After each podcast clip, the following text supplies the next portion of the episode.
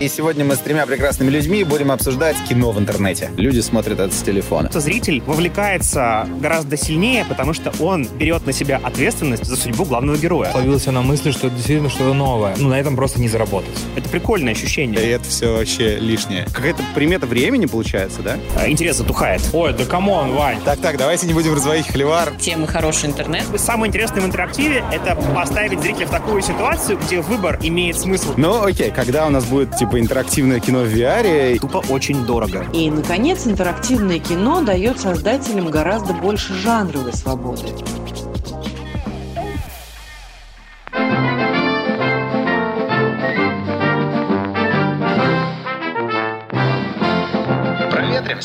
Здорово, братцы. Меня зовут Иван Имщиков. Это подкаст «Проветримся». И сегодня мы с тремя прекрасными людьми будем обсуждать интерактивные сериалы, веб-сериалы и вообще все, что происходит сейчас в области независимого, классного, интересного кино в интернете. У нас третий сезон. Это сезон патронов. Если вы еще по каким-то причинам нас не поддерживаете, поддержите нас, пожалуйста. Нам нужно хотя бы 200 человек, которые бы нас поддерживали, и тогда здесь и дальше не будет рекламы. Формат разговора у нас такой. Мы одновременно заходим в чат, кидаем в него голосовые сообщения, а потом великолепный Миша. Миша, привет тебе, собирает всего этого подкаст. Поэтому на фоне наших сообщений может быть какая-нибудь странная звуковая сумятица. Вот я, к примеру, сейчас еду в машине, но скоро выйду и, надеюсь, начну гулять. Вы тоже собираетесь, выходите на улочку, слушайте нас на свежем воздухе. Это прям полезно. Итак, сегодня мы говорим про веб-сериалы и интерактивное повествование с тремя прекрасными людьми. С Никитой Тамаровым. Привет, Никитос. С Антоном Уткиным. Привет, Антон. И с Елизаветой Симбирской. Привет, Лиза. И давайте для начала каждый из вас представится еще раз, чтобы ребята, которые нас слушают, вас узнавали в процессе разговора и коротко расскажут, чего вы делаете, кто вы такой и какое отношение вы имеете к веб-сериалам и интерактивному повествованию. Всем привет, привет, Вань, привет, ребята. Меня зовут Никита Тамаров. Я режиссер, сценарист, сейчас еще и продюсер. Я снимал несколько коротких метров, два, наверное, веб-сериала. Это «Миллионер из Балашихи» и «Последний рейв». И сейчас разрабатываю еще проекты. Привет, я Антон. Я работаю в э, маленькой студии Lateral Summer. Мы с ребятами делаем интерактивное кино. Собственно говоря, три года назад мы с такими делами сделали проект «Все сложно». Это, наверное, первый в России интерактивный сериал про ВИЧ. Ну, такой в игровой форме. То есть это такая история любви двух любящих сердец. И с тех пор мы поняли, что это классный формат, где можно дать зрителю возможность поучаствовать в судьбе героя. Мы сделали сериал «Кто ты?». Он сейчас выходит потихонечку на платформе «Новой газеты». Мы сделали один VR-проект интерактивный и собираемся продолжать дальше. Привет, меня зовут Лиза Симбирская, я сценарист и продюсер э, веб-сериалов «Это я, я иду искать». Ну, мы придумали веб-сериалы делать в 2017 году, кажется, с моим э, другом и режиссером Андреем Феночкой. Я предложила эту идею ему сделать веб-сериал. Он согласился, и первый веб-сериал «Это я», первый сезон мы сняли за 55 тысяч рублей, и все работали бесплатно, и мы потратили все деньги на еду на площадке и на аренду техники минимально. Сняли за три дня, четыре серии. Получилось здорово. Нас э, нашли ребята из Digital Reporter, предложили проспонсировать второй сезон и уже дали, по-моему, 250 тысяч рублей. На них мы сня- сняли зимний второй сезон. И потом уже сняли на краундфандинговые 300 тысяч. Третий сезон это я. После чего нас э, заметил один, ну, непонятный какой-то парень на фестивале в Нижнем Новгороде э, фестиваль веб-сериалов предложил тоже деньги, чтобы мы поучаствовали в конкурсе веб-сериалов, сняли три коротеньких серии, там, по-моему, до пяти минут. Мы вот за 300 тысяч сняли пилот «Я иду искать», и сейчас э, мы долго очень находились в процессе поиска денег на продолжение, съемки продолжения, потому что это ЛГБТ-истории, найти деньги на ЛГБТ-сериал в России практически невозможно. Ну и в итоге мы нашли да, не в России, но нашли. И вот в мае будем снимать 9 серий «Я иду искать». Проветримся. Ну, с Никитой мы познакомились э, на фестивале «Короче», когда он привез туда свою короткометражку «Портфолио», а после этого Никита сделал несколько веб-сериалов. Сделал веб-сериал «Хроники параноика», веб-сериал «Последний рейв» и веб-сериал «Миллионер из Балашихи». А, Никит, расскажи вообще, в чем, как тебе кажется, особенность веб-сериалов, чем веб-сериалы отличаются от сериалов в телеке? Или это одно и то же, просто типа, не знаю, люди смотрят это с телефона? Ваня, вообще не знаю, чем отличается веб-сериал от сериала в телеке. Для меня вообще нет разницы разницы. Мне кажется, просто такое название пошло вот веб-сериал, потому что это что-то ощущение такого малобюджетного в интернете. Просто, по сути, у меня просто сейчас нет возможностей больших ресурсов в мои проекты, но если бы они были, я бы, конечно, снимал бы сериалы более масштабные, и поэтому разница веб-сериала и не веб-сериала, наверное, я, ну, не тот человек, который могу ответить на этот вопрос. Слушай, а элемент обратной связи, что вот ты релизишь серию, и сразу же под ней сыпятся комменты один за другим, люди прям пишут тебе, что им нравится, что не нравится, за каких героев они переживают. Вот такая же штука в телеке происходит? Или и это вообще никак не меняет ничего, и ты не читаешь комментарии под видео? А, нет, если с этой точки зрения, то да, наверное, это прикольно, да. Ты читаешь обратную реакцию людей и понимаешь, типа, нравится им это или не нравится, что им нравится, что не нравится. Наверное, да, это, это наверное, скорее YouTube сериал, потому что веб-сериал, если там какие-нибудь платформы, не знаю, Netflix и так далее, это же тоже, можно сказать, что веб-сериал, но там нет комментариев. То, то есть ты считаешь, что а, веб-сериал это то, что а, могут сразу комментировать люди внизу, такая разница. Но это интересная мысль, может быть, это и есть еще, потому что, в принципе, это и есть энергия живых людей, которых ты сразу видишь и сразу понимаешь, что им нравится, что нет. Антон, а тебе кажется, веб-сериал это просто что-то бюджетное, что в интернете от телека ничем не отличается, или есть какие-то штуки, которые тебе кажется принципиально меняют расклад? Я ворвусь э, в разговор, потому что, ну вот Никитос правильно говорит, что как будто бы разница между вебом и телеком в бюджетах, но у нас сейчас вот наш кто-то довольно дорогой проект. Даже в телеке, ну то есть он по бюджетам, он приближается к телеку. И то, что мы сейчас будем делать пилот, вот буквально через неделю начинаются съемки, это фантастика. Он дико дорогой, он дороже телевизионного сериала. Это всего лишь пилотная серия, но она довольно дорогая. И честно признаться, никакой разницы нет. Ну, то есть телек типа против платформы, то есть против Netflix, там, против интернета интернета. Мне кажется, что... Ну, интерактив разве что, потому что в телеке интерактив невозможен. Ты не можешь выбирать ветку сюжета. А в платформе, там, в Netflix, в Иви вполне. А, ну да, мне кажется тоже, что неважно для какой платформы. Мне сейчас кажется, сейчас другая проблема вообще, в принципе, в сериалах и в фильмах. Нужно куда-то это залить, на какую-то платформу выложить, чтобы это люди увидели. Потому что сейчас с каждым годом все больше, особенно в России, начинают обороты какие-то платформы. И как а, довести до зрителя свой продукт, мне кажется, вот это самая главная проблема. То есть телек, интернет, а вот неважно. Вот главное придумать средства, чтобы люди это посмотрели. Я поясню. Я вот э, недавно говорил с Вадимом Бабешкиным для подкаста, который я весной запущу, называется «Лоби Бэй», и я его позвал. Это чувак, который мастер спорта, чемпион Европы по прыжкам с вышки в воду. И он, э, ну, вернее так, он чемпион Европы по клиффдайвингу. И он, короче, недавно в Рузе, в Московской области, поставил рекорд Гиннесса. Называлась акция «300 на вышке». Он, значит, за час сбросил с 10-метровой вышки 250, по-моему, или 220 людей, неподготовленных, просто прыгнули, значит, солдатиком один за другим с 10-метровой вышки. Это зарегистрировала книга рекордов Гиннесса. И процесс всего этого был в виде веб-трансляции в интернете. И очень интересно, что когда ты просто смотришь запись этой веб-трансляции, это все заходит не так. Но если ты открываешь комменты и смотришь моменты, когда люди такие, о, там, типа, это мой племянник, я не смог доехать до бассейна, но я смотрю его прямо сейчас, и там посылают приветы и смайлы, и это как бы вообще другое совершенно впечатление впечатление создает, потому что тебе кажется, что ты внутри этого момента, даже несмотря на то, что ты смотришь все это уже в записи, а не в прямой трансляции. И вот вопрос, когда, допустим, идет выкладка сериала в интернет, может быть, когда он выкладывается, если люди будут смотреть его вживую и комментировать, вот он драйвит как-то этот процесс. Может быть, типа, сам факт того, что ты видишь в каждый момент времени, сколько у тебя аудитории смотрит этот кусок, а сколько его промотало, это, может, как-то меняет вообще, вообще все, как, как бы все взаимодействие с контентом. Не, не наша игра, потому что есть э, какой-то элемент э,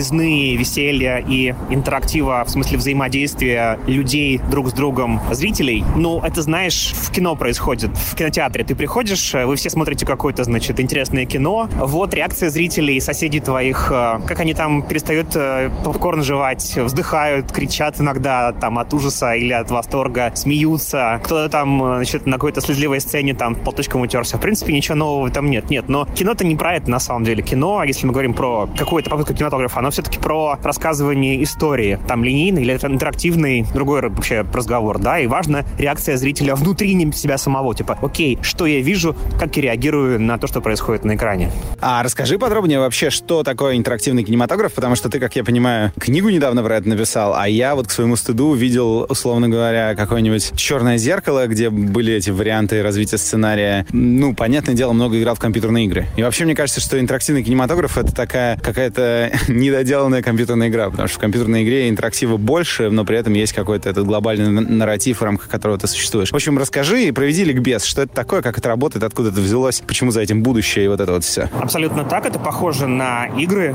например, на игры Quantic Dream, ну, там, допустим, на последних э, детище Detroit Become Human. Но в целом, да, это такой ветвистый сюжет, где ты выбираешь, что ты будешь смотреть дальше. И в чем-то, конечно же, интерактивное кино проигрывает играм именно в смысле там ветвления способов пройти игру. А в чем-то выигрывает, потому что ты видишь не 3D-модельки, а реальных живых классных артистов, которые довольно круто эмоционально играют. И, в общем, наш опыт показывает, что зритель реагирует на них ярче, острее и живее, потому что они все-таки живые люди, а не 3D-шки. И да, за три года мы какой-то опыт накопили, и вместе с зарубежными коллегами, ну, с их помощью написали книжку, называется она «Белое зеркало». Она вышла в Альпина Паблишере.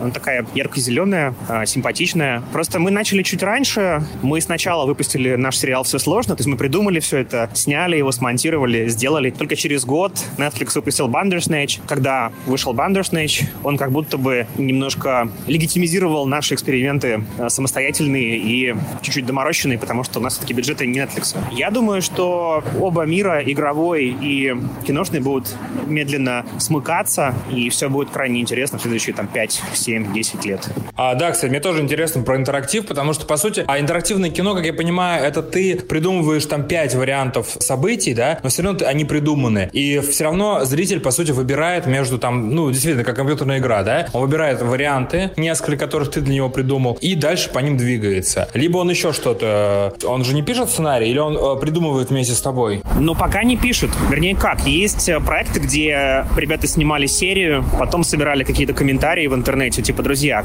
куда двигаем сюжет вперед? Люди голосовали там в комментариях, и потом они по фидбэку этому снимали следующую серию. Но это какие-то обычно маленькие, простые штучки. Их очень трудно делать, ну, классно, потому что нужно делать быстро, чтобы реакция зрителей была немедленной. То есть ты серию делаешь там буквально там неделю, две, три, потому что дальше э, интерес затухает. Все забывают, что ты что-то там делал. Поэтому мы пока играем в нарративные сериалы, которые делаются долго, серьезно, ну и там как-то все в смысле драматургии очень плотно. То есть все серии взаимосвязаны, все герои взаимосвязаны, но в целом это такая ветвистая структура, но все-таки это ближе к традиционной драматургии. Слышали, да, про тему, что где в Фейсбуке, что ли, стали отключать комментарии, потому что комментарии и лайки влияют на твою оценку этого продукта. То есть, понимаешь, сейчас у нас идет тенденция так, того, что ну, начинают большие компании накручивать уже просмотры и лайки, и мертвые пользователи, мертвые души, которые смотрят. И ты, когда тебе приходит какой-то контент с кучей лайков, и ты не понимаешь, тебе это самому нравится, или ты оцениваешь этот контент, исходя из того, что люди его оценили. Вот здесь может быть обратная э, сторона современного веб-продукта. То есть ты зависишь от мнения сильно других э, людей. Подожди, ну накрутка рейтингов существует же и в телеке. Наверняка же есть какие-то способы накрутить телевизионный рейтинг. Наверняка же можно увесить весь город афишами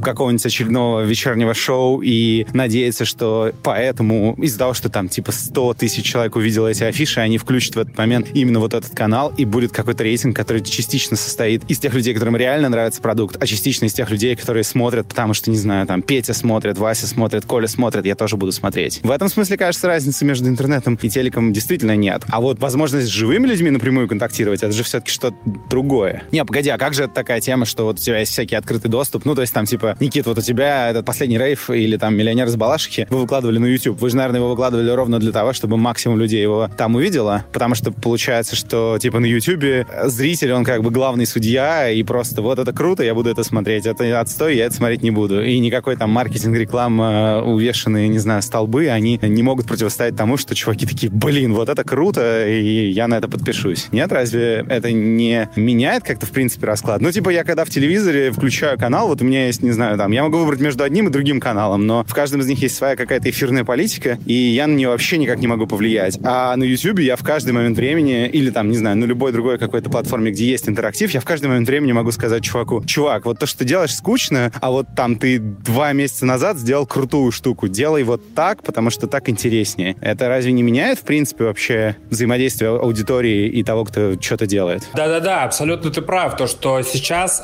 YouTube, он единственная площадка, площадка, по-моему, у которой очень живая энергия. То есть YouTube это живая энергия, ну, действительно, то есть все эти платформы, сейчас уже были рейтинги, проходили, что вот эти премьеры, ну, я не знаю, ты в курсе русских а, платформ вообще? То есть они не особо популярны по сравнению с YouTube. Но YouTube это все равно док-контент, это не художественный контент, я пока считаю. То есть там, в принципе, есть, туда люди не приходят за художественным контентом. И пробиться художественному контенту в формате YouTube, в формате док все-таки сложнее. И там все равно огромные вливания денег должны быть именно в маркетинг. Ты должен, наверное, в два или в три раза больше вложить в маркетинг, чтобы на YouTube твой продукт увидели. Сейчас очень большая конкуренция. Слушай, кстати, а я вот не думал про YouTube как про какой-то док-ресурс, э, но это интересная очень мысль. Когда мы говорим про кинематограф большой, считается, что документальное кино — это вообще типа отстой, денег на нем не заработаешь, его делают только для души, смотрят какие-то интеллектуалы за кофе и сигаретами в каких-то маленьких тесных зальчиках, но при этом YouTube действительно это в некотором смысле док-контент, и он, ты говоришь, полностью давит художественный контент, когда людям дается выбор между одним и другим. Как ты думаешь, почему так получается? Вообще, док-контент, да, кстати, вот это классная тоже идея, что современный документальный фильм, и вот Дудь и там прочие показали, что это, на этом можно зарабатывать деньги, это очень востребовано, и людям это очень интересно. То есть люди смотрят док-контент и готовы за него платить. И люди, которые делают док-контент, они могут зарабатывать намного, ну не намного, но ставят очень хорошие деньги, а не так, как, знаешь, как вот наши документалисты, которые выживают вот это вот, не понимаю я этого. А сейчас реально документалисты молодые, классные, делают классные проекты и могут его презентовать на Ютубе. Второй вопрос твой насчет того, что почему YouTube э, художественный, он не вытесняет, это просто площадка создана для того, чтобы люди снимали себя и выкладывали. То есть, когда я прихожу на YouTube, я не хочу там смотреть сериал. Это даже я вот про себя. Я как бы, когда я хочу смотреть сериал, я смотрю Netflix, я смотрю еще что-то там, HBO и так далее. А на YouTube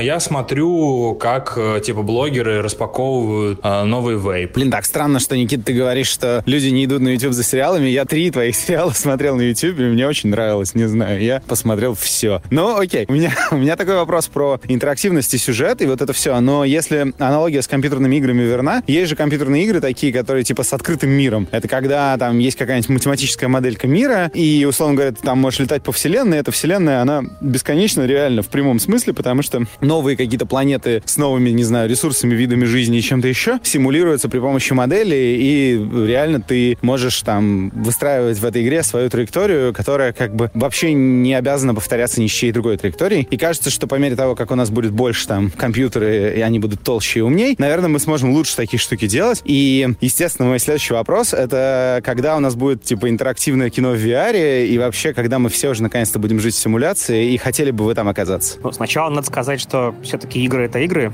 VR — это VR, а кино — это кино. Это чуть разные среды, у них у всех есть свои, свои особенности, и смешивать их опасновато, если честно. С другой стороны, если вспомнить, сколько стоит разработка одной open world игры, то это несколько лет, обычно не меньше пяти. Это большая дорогая студия с кучей денег. Ну, то есть игры там будут не очень быстро, а кино еще медленнее, потому что это просто тупо очень дорого. Open World VR уже появляется. Torbus VR, наверное, одна из первых ласточек. Там довольно прикольно. На самом деле, я думаю, что сейчас выстрелит AR. Он очень похож по стеку технологий на VR. Ну, тоже игровые движки, так или иначе. Но это будут какие-то портативные очки. Понятно, какой фирмы, скорее всего. Буквально через там год-два. И там мы будем друг с другом играть в такие вот интересные гибриды типа Pokemon Go или Гарри Поттера, только версии 2.0, 3.0, 4.0, 5.0. Это будут такие наши параллельные жизни, тоже по-своему классные. Но опять же, это будет не кино, не VR и не совсем уже игры, это будет нечто четвертое. А интерактивный сторителлинг, как способ рассказывания историй, это просто инструмент. Он, в принципе, как бы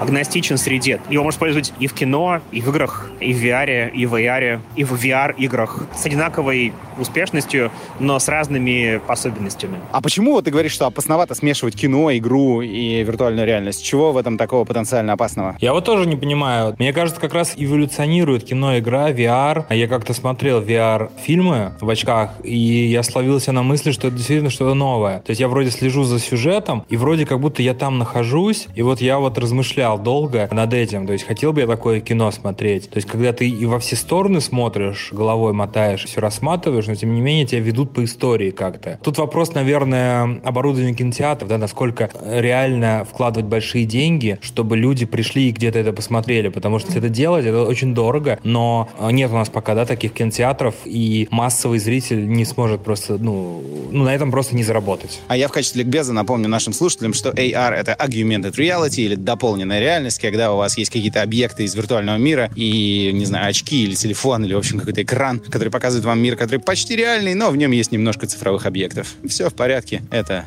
вариант нормы. Наша рабочая гипотеза такая, что если сильно огрублять, то у человека есть два режима работы. А вот когда он что-то потребляет какой-то контент, да, есть э, эмпатический режим смотрению, то есть просто линейное кино, линейное YouTube-шоу. Есть агентность. Это когда мы играем. То есть мы принимаем решения, мы действуем. Они взаимоисключающие. Есть должен переключаться из одного состояния в другое. Смотришь, смотришь, смотришь, поиграл. А, смотришь, смотришь, смотришь, выбрал. И в целом эти режимы описывают все интерактивное кино, все интерактивные игры и весь э, интерактивный VR. То есть ты сначала смотришь, потом оцениваешь, принимаешь решение. Так устроен интерактив. Он в этом смысле универсален для абсолютно любой среды, в которой он просто может быть реализован. А, Антох, почему ты начал заниматься именно интерактивными фильмами? То есть в чем а, кайф ты видишь этой вообще темы, если ты сам говоришь, что по сути это то же самое кино? То есть это просто дань уважения чему-то современному, или ты там видишь для себя какой-то новый киноязык, или... Ну вот да, почему именно ты выбрал вот интерактивные фильмы? Слушай, когда мы пробовали с такими делами это делать, у нас не было никаких референсов, ну то есть не вышел еще Bandersnatch, поэтому мы это делали на бум. Просто подумав, что мы делаем молодежную историю, мы все играем, мы играющие люди, я играю всю жизнь в игры. То есть мне это очень близко и понятно. Но занимаюсь я кино, ну, как бы мне это тоже ближе. Как бы так сделать, чтобы это все поженить вместе? Вот мы попробовали, ну, как будто получилось, потому что мы же видим, что зритель вовлекается гораздо сильнее, потому что он берет на себя ответственность за судьбу главного героя. Это очень круто. Это, это прикольное ощущение. И у нас море фидбэка, что это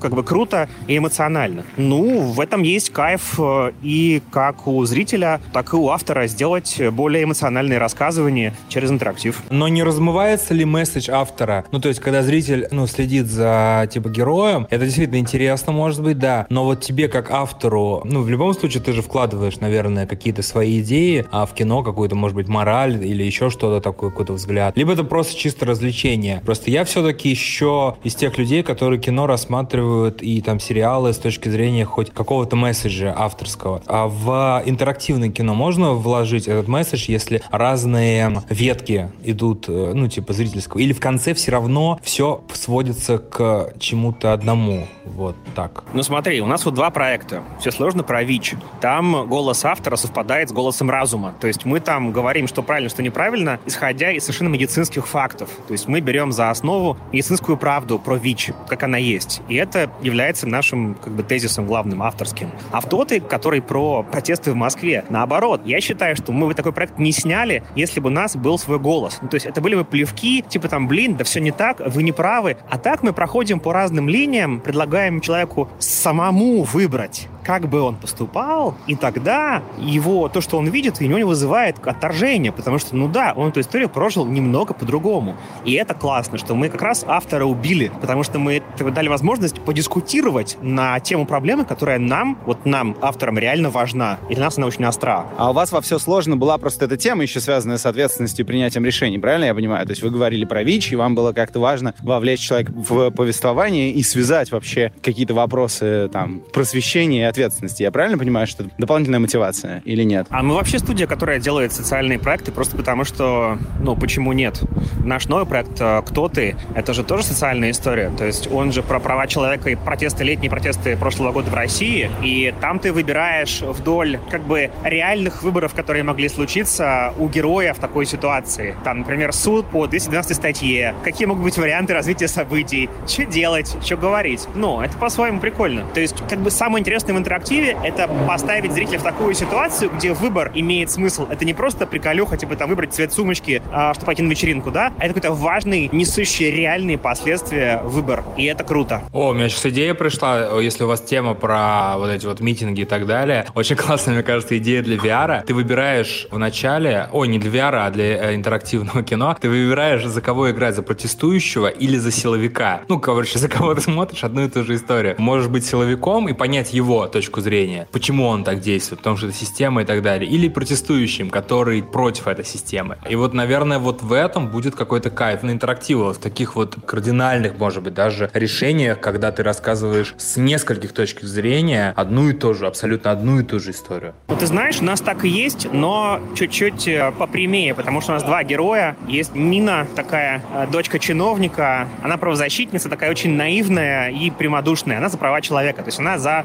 за буквы закона. Есть э, Рома, такой типа уличный пацан, который, значит, за правду. Причем правда у него может принимать самые жесткие, ну, как бы, да, варианты. И кто из них э, прав? Тут, опять же, видишь, мы не хотели вводить в сторону силовиков, потому что нам важно поговорить про права человека как про какую-то универсальную ценность. Мы, как авторы, считаем, что это важно. Поэтому у нас развитие событий очень разнообразное. Там части героя можно судьбу сломать по ходу, как бы, игры, по сути, а части можно там все, наоборот, наладить. Но в целом, в целом, примерный авторский посыл тоже понятен. Ну не, если у вас получилось рассказать эту историю без привлечения стороны силовиков, то прикольно. Просто мне кажется, что без этого, какой-то, ну, без силовиков и без этой структуры, понимания системы, очень сложно понять вообще, что есть свобода, не свобода и так далее. Потому что все это очень сильно взаимосвязано. Так а там есть силовики, просто они на тебя реагируют, на, ну, как бы на героев, на твои выборы реагируют, и по-разному реагируют на самом деле. То есть мы просто их сторону показываем, она вполне тоже интерактивная, но ты не играешь за нее, потому что когда ты оказываешь оказываешься один на один с системой,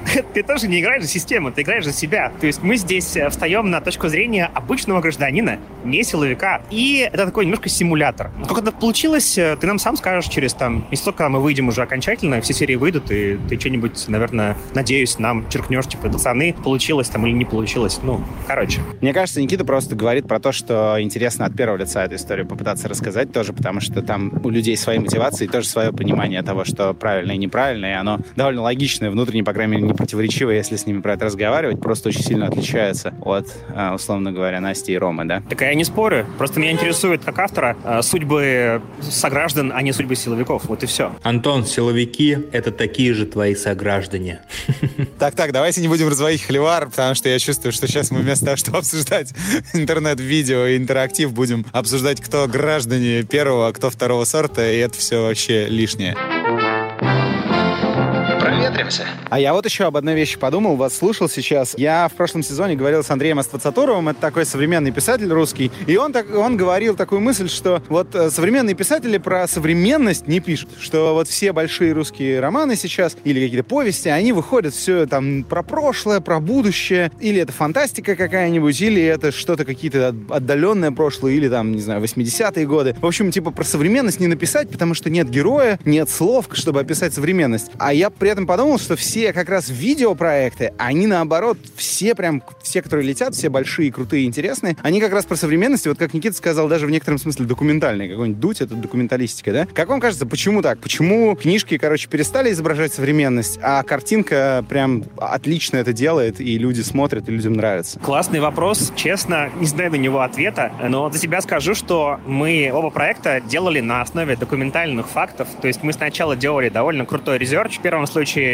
его делали за нас такие дела, мы там слегка поучаствовали. А в случае с правами человека мы там прямо провели, копнули глубоко, там полгода заплыв, а, множество интервью, множество фактуры, реальной фактуры, реальных диалогов из жизни. И потом на основе всего этого мы построили такую игровую историю, которая, как бы каждая сценка имеет э, корни в жизни. То есть нам правдивость была дико нужна. Я думаю, что вот, возможно, это ответ на вопрос, потому что какой-то вот отдельный автор, может быть, не видит в себе желания желания или сил копнуть сначала в документальную часть, а потом сделать что-то такое придуманное, да, fiction написать. Возможно, это? Блин, сложный вопрос. Мне кажется, нет э, ответа на этот вопрос, почему про современные. Мне кажется, фильмов много не, не современных, мне кажется, как раз-таки сейчас. То есть, мне кажется, это дело конкретно авторов. А насчет того, что, может быть, просто зрителю ближе и интереснее, типа, современные вещи. Хотя нет, тоже, блин. Не знаю, короче, как ответить на этот вопрос. Не, ну вот подожди, твой сериал, там, «Последний рейв», он прям про очень понятных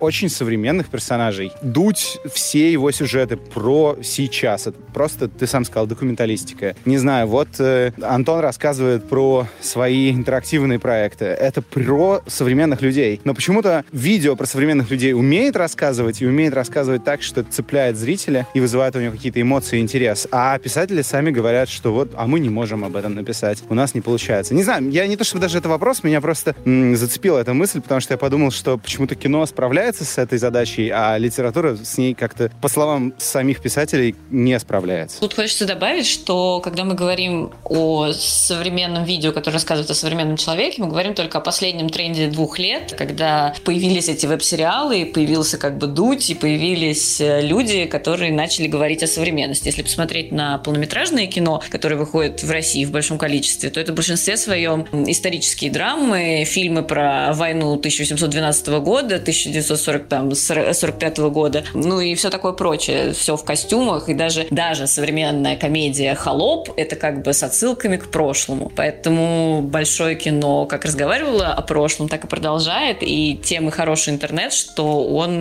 ну, предлагает варианты, где и что можно посмотреть про современность. Ой, да come on, Вань, слушай, я тебе сколько могу сейчас фильмов скинуть, которые не современные, неинтересные, скучные, и их делают и делают, штампуют и штампуют, и они уже потеряли срок годности давно, а зачем ты это снимают. И то же самое писать. Может, ты просто общался с писателями, которые не пишут не про современность, но мне кажется, что очень много писателей тоже сейчас, наверное, есть, пишут по современности. Другой вопрос, люди меньше читают просто. Вот, вот это уже вот другой вопрос. Люди, это у нас сейчас век картинок, а не букв. Вот и все. Вот как бы и художники, художники, чтобы реализоваться, переходят, наверное, ну, в сценаристы, а не в писатели книг. Вот, может быть, так еще. Но еще есть э, Виктор Пелевин, который как будто бы очень всегда фантастичен, но очень всегда современен. Он голос современности. Мне кажется, что он настолько каждый раз точен в своем высказывании, настолько оно ироничное, сатиричное и меткое, что переплюнуть его в пересказывании того, что происходит, абсолютно невозможно. Можно сделать что-то еще новое. Ну, вот этого нового просто, видимо, и нет. Или оно есть, но мы о нем не знаем. А я еще вот что подумал. Просто вот ты, Антон, когда сказал про то, что вы, для вас была очень важна правдивость, я вспомнил театр Док, да, то есть идея документального театра. И я вспомнил про то, как дико популярен иммерсивный театр стал. Да? То есть получается, что вот эта история про интерактивность, про погружение в, в реальность и про взаимодействие с ней, она как бы получается на самом деле не только в кино, да, она и в театре, и YouTube это тоже погружение в документалистику. Какая-то примета времени получается, да? Ну, слушай, иммерсивный театр — это брат-близнец виртуальной реальности. Они дико похожи по драматургии и постановке, просто одно делается в жизни, а другое делается в 3D.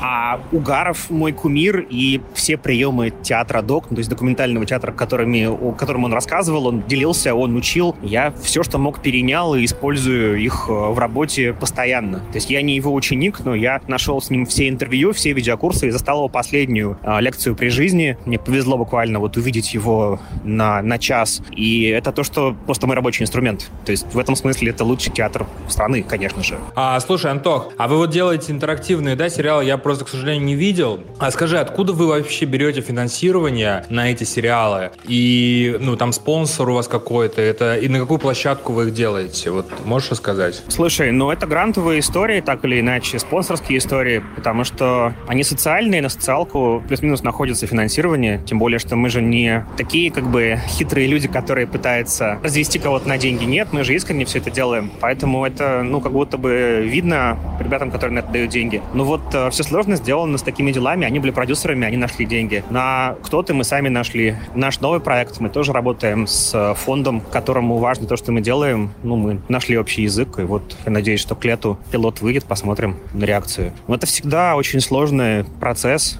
Но у нас такая команда собралась уже, то есть мы занимаемся системно этим, поиском денег, поиск партнеров, финансов. Надеюсь, что таких э, проектов будет все больше, и другие студии появятся, и все это сдвинется с места, это будет просто какая-то волна классная. Ну просто вначале сказал, что у вас бюджет как у крупного пилота нормального взрослого сериала. А сколько? Это секрет или нет? Мне просто интересно, сколько вот бюджет у интерактива. У меня продюсер не под рукой, я не могу спросить ее, могу ли я назвать цифру. Я просто знаю, что это совпадает с телеком. Если мы говорим про там, сметное увеличение, то мы пока идем по модели, в которой на треть увеличиваем хронометраж снятого материала, соответственно, на треть увеличиваем продолжительность съемок и бюджет. Ну вот это если про размеры относительно там, базовой стоимости. Хотела как раз сказать э, спасибо Антону Уткину за то, что он какое-то время назад, мне кажется, полгода или, может быть, уже год назад, посоветовал мне обратиться в поиске денег на ЛГБТ-сериал к каким-то международным фондам и зарубежным фондам. И на самом деле, благодаря ему я как-то вышла на эту дорогу и смогла найти действительно довольно обходными путями, но тем не менее найти способы вот, получить э, финансирование на сериал. Вот с приходом Лизы можно поговорить про еще одну очень важную тему. Интернет позволяет говорить о чем-то, о чем в, телек, э, в телеке говорить нельзя и не принято, и вообще делать какие-то более личные вещи, мне кажется. Может, я не прав? Что вы об этом думаете? То есть интернет позволяет откровение вообще быть с аудиторией? Кажется, условия в жизни в интернете — это откровенность и, в принципе, какая-то такая... Ну, подход к рассказу истории очень личный всегда, потому что мы же в интернете, в Фейсбуке пишем личные посты, в Инстаграм выкладываем личные фотографии, в Твиттер, там, я не знаю, пишем личные переживания, нытье. Ну, и веб-сериал тоже должен быть очень максимально личным. Он сделан маленькой группой. Его как бы что отличает от обычного сериала? Он сделан маленькой группой за маленькие деньги, как бы потом и кровью маленького количества людей. Соответственно, это очень личное переживание всегда. И, конечно, интернет, да, позволяет делать, рассказывать какие-то истории более откровенные. У меня, наверное, напоследок короткий вопрос для всех. Ну, может, не короткий, это не так важно. Если бы вы э, сегодня получили неограниченный бюджет на сериал, где бы вы его релизили, не знаю, там, в VR, в интернете, на YouTube, в, не знаю, на Первом канале. То есть, в общем, среда. Второе, что бы это было? И третье, было бы это интерактивным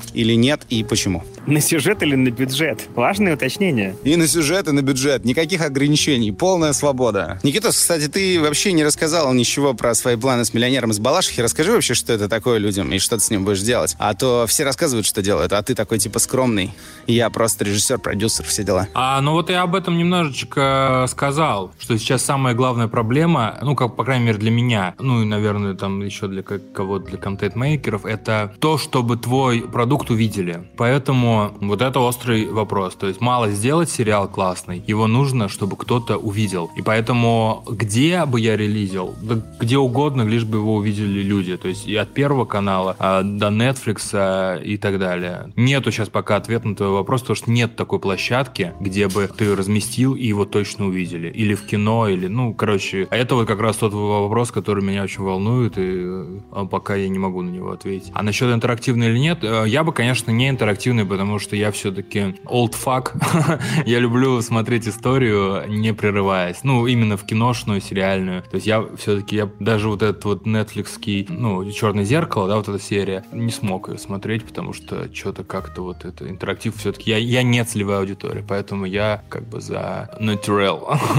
а с «Миллионером из Балашихи» конкретно, то есть я очень люблю этого персонажа, его вселенную, и мы сейчас пишем полный метр, то есть я понял, что не надо делать вообще сериал, то есть мы нашли очень крутого героя, современного, со своей болью, со своей проблемой, молодой бизнесмен, который поднимет вопросы предпринимательства, и это будет полный метр, который мы вот сейчас очень в активной фазе э, написания. Я бы делал очень э, крутые, высокобюджетные интерактивные истории, которые позволят зрителю погрузиться в неизведанный мир. Например, мы сейчас, э, ну, типа, девелопим, потихонечку пишем историю про космос, про МКС, такую прям триллеровую. Вряд ли, конечно, она запустится, потому что все все понимают, но вдруг. И вот что-то такое, чтобы зритель мог остро прожить недоступный ему в обычной жизни опыт, попробовать себя там, принять решение вместе с героем, почувствовать себя героем. То есть это все интерактив, а вот что это, какое VR, кино. Честно признаться, мне уже как автору все равно. И там, и там есть свои плюсы и минусы, есть свои ограничения технологий, поэтому, блин, мне все интересно, если честно. Ну, так как я не снимаю для каких-то заказчиков, а снимаю сама для себя, у меня нет ограничений по, бюджет, э, по сюжету, но ограничения по бюджету всегда есть, и как бы сюжет выстраивается зачастую исходя из того бюджета, который есть, потому что когда ты снимаешь веб-сериал с микроскопическим бюджетом, то ты не можешь себе позволить там ни VR, ни какие-то фантастику, ты можешь себе позволить только какую-то обычную такую драму или комедию, которая происходит здесь сейчас без особых сложностей каких-то технических. Ну, поэтому то, что я снимаю, я бы и снимала дальше.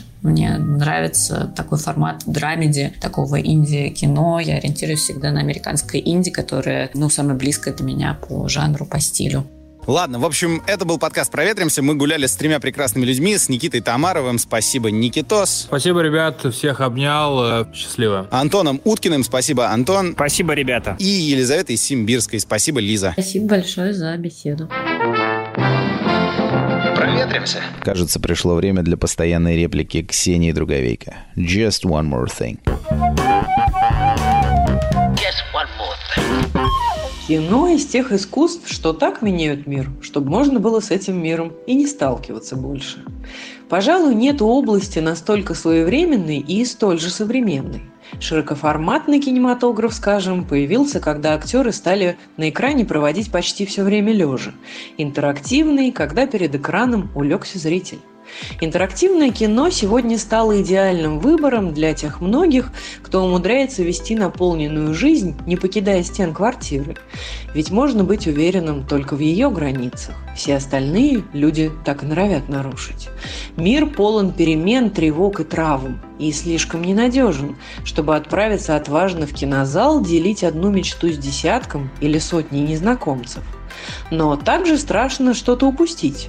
Особенно, когда вдруг начинаешь привыкать к тому, что кто-то все решает за тебя. Хоть бейся, хоть не бейся. Вот здесь на помощь и придет интерактив, как безопасное пространство для принятия решений, проявления эмпатии и получения обязательной награды за включенное участие. Ты принимаешь его близко к сердцу, но не настолько, чтобы оно кровью обливалось. Интерактив терапевтичен не только для того, кто наблюдает, но и того, кто создает все эти новые миры. Кино участие уничтожает многие дилеммы, что до сих пор определяют традиционное кино, где сохраняется, во-первых, устойчивая связка между простой историей и большим бюджетом, в противовес обратной. Сложная история – маленький бюджет. А во-вторых, известная негибкость взаимодействия кинематографиста с целевой аудиторией. Интерактивный режиссер уже не должен выбирать, снимает он свой фильм или тем паче сериал для трех сотен зрителей, которые посмотрят его трижды, или трех миллионов, которые посмотрят только раз. И, наконец, интерактивное кино дает создателям гораздо больше жанровой свободы. В нем можно замешать комедию, драму, детектив и триллер почти в любых долях. И самому определить, какая будет сильной, а какая слабой, какая станет ангеловой, а какая львиной.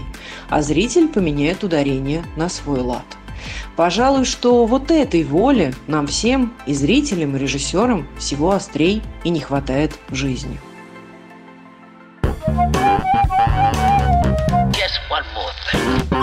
Понятное дело, что технологии упрощают нам жизнь. Это более-менее очевидное утверждение. А что интересно, что помимо того, что они упрощают жизнь, они еще снижают порог входа для того, чтобы что-то создавать. Создавать что-то становится все проще и все интереснее. И у каждого из нас сейчас есть уникальная возможность донести свою историю, свою мысль, свою идею до очень большого количества людей. Это можно сделать там при помощи независимой короткометражки, при помощи документального видео на, на YouTube, при помощи вот подкаста, в конце концов, такого, который вы сейчас слушаете, я записываю. И все это стало возможным возможным благодаря интернету, благодаря мобильной связи, благодаря тому, что микрофоны э, или камеры стали дешевыми, качественными, и у каждого из нас появилась возможность стать автором. И герои наши сегодня, они делают следующий шаг. Они не только стали авторами, но они еще пытаются придумать, как можно стать автором по-новому. Вот у нас есть эти технологии, что можно с ними сделать? Как можно рассказать личную историю при помощи минимальных средств, которые стали так доступны? Мне кажется, это круто и интересно, и я думаю, что мы еще вернемся вообще к теме видеопроизводства, блогинга, не знаю, документалистики, интерактивного кино. Мне кажется, что вообще движение кино и игр навстречу друг другу, а еще и в контексте виртуальной реальности, это очень интересно.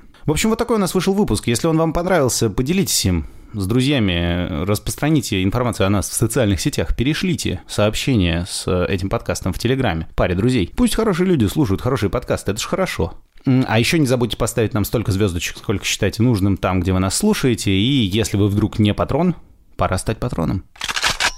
Это прям прекрасно. Идите на Patreon, станьте патроном, вас ждут плюшки в виде сник-пик превью нового шоу Lil B-Bay, которое начнется в конце мая. Ну и кроме того, если вы уже патрон, спасибо вам огромное. Благодаря вам мы продолжаем делать это шоу, вы делаете его вместе с нами, предлагаете гостей, предлагаете идеи. Очень здорово, что вы есть. Музыка этой недели — это команда Unfrozen Orchestra с треком Донгма Сук. Мы с вами встретимся через неделю и снова обсудим что-нибудь интересное. Не будьте такими душными. Давайте лучше проветримся.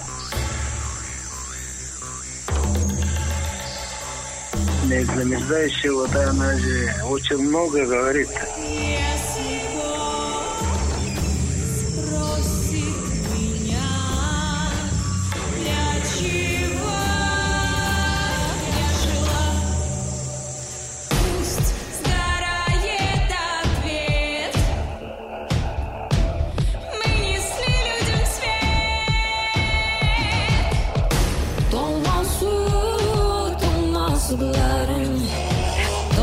Baş ver dolması Tozla dostun solunda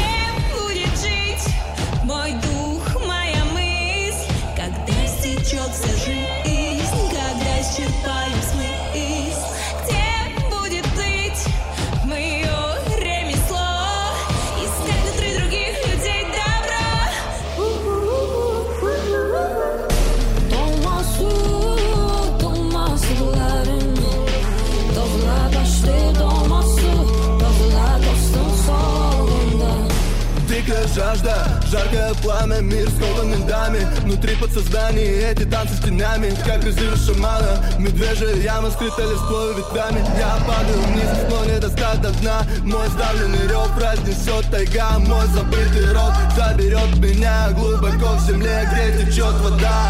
В ее теле, как по венам Летят стрелы. Прямо в сердце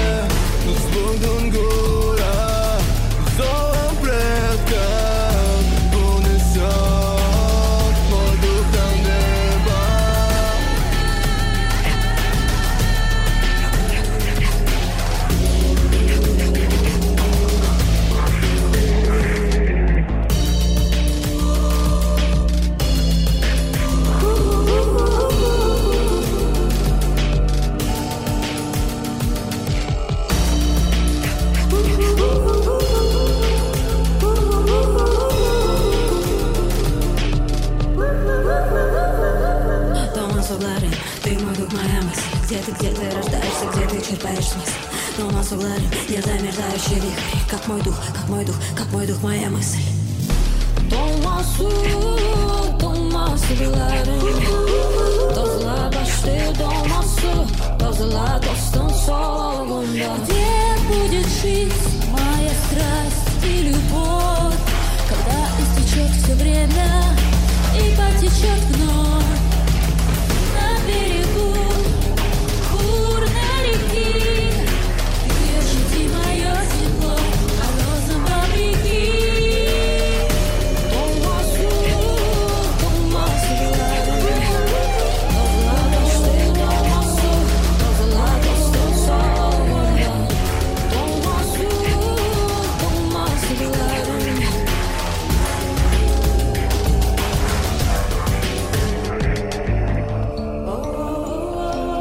Olmazsın gün eğleri, sülde süzün ve didinger. Serdives inakşıldı, setkilinge oturungar.''